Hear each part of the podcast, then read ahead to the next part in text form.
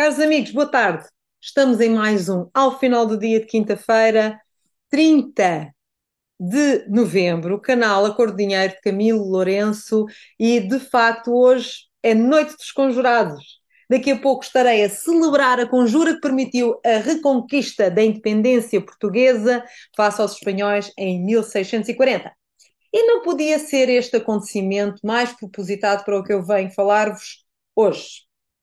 Ora, para dizer exatamente o que penso, sem redução ou resumos, uh, venho falar-vos só de um tema.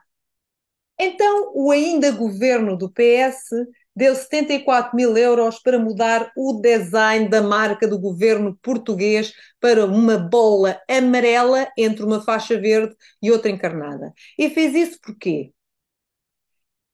Bom, segundo consta, o design anterior já estava velho e caduco, com 12 anos, e dizia Governo de Portugal, ou seja, conforme Pedro Passos Coelho tinha colocado, e o Dr. António Costa não podia, com essa imagem, estilizando o logo em elementos geométricos e colocando República Portuguesa que era um design anterior muito pesado graficamente, que tinha várias fragilidades, especialmente nas plataformas digitais. Ora, parece-me um pouco estranho este argumento, porque as plataformas digitais têm mais possibilidades de aguentar imagens complexas agora do que tinha há 10 anos, mas isso digo eu que não me dedico a computadores e que, como cantava a musiquinha, dizem que é um emprego com saída. Uh, pelos vistos, 74 mil euros de saída não é mau. Ou seja, pagaram 74 mil euros para fazer uma bola, dois retângulos e dizer República Portuguesa. Eu já ouvi várias interpretações. Desde o ovo frito sobre a bandeira de Itália, um semáforo deitado, até à banana de frente, entre tomates verdes e podres, há de tudo.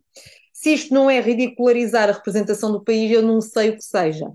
Diz o governo que assim é uma imagem mais inclusiva plural e laica, ou seja, engloba vegetais, ovos ou frutas e elementos geométricos. É essa a inclusão e a pluralidade.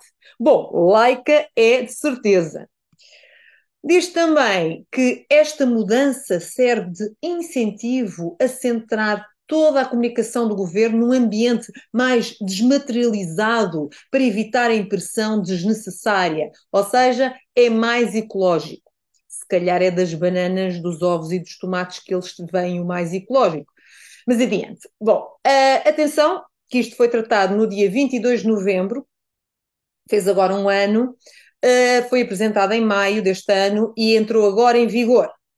Rematam esta, uh, este novo design gráfico a dizer que este é um novo símbolo da República Portuguesa. Portanto, atenção, não é o novo símbolo de Portugal.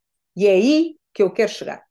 Já muito se disse na ala direita, da direita sobre isto, uh, desde que há uma falta de respeito, até que pode ser criminoso, e eu, uh, sinceramente, não sou jurista, não posso opinar sobre essa questão, mas sempre ouvi dizer que não se poderia mudar os símbolos nacionais e que isso atentava contra a Constituição. Uh, bom, mas eu não vou por aí, como disse, não é a minha especialidade. Mas vou dizer-vos o seguinte: é que eu sou monárquica, não é? Uh, para aqueles que ainda não sabem, eu sou assumidamente monárquica. Eu tenho muito orgulho no meu sangue português e nas conquistas dos nossos antepassados, do grande povo que fomos.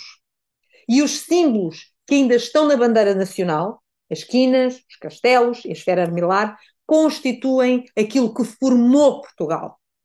Banalizar estes símbolos em figuras geométricas é exatamente aquilo que, na minha ótica, a República fez com o país. E como a República não deu uma verdadeira contribuição para a identidade de Portugal, estilizou o que verdadeiramente não é seu. Pudera, 5 de outubro de 1910 foi um golpe, logo isto só poderia acabar assim, não, é? não poderia acabar bem. No fundo, como monárquica, eu não estou chocada. E sabem porquê? Porque finalmente a República assumiu aquilo que é. Deixou os símbolos de Portugal para ser essa coisa da República Portuguesa. O verdadeiro país está naquilo que foi construído pelos portugueses e, como disse Fernando Pessoa, falta cumprir-se Portugal.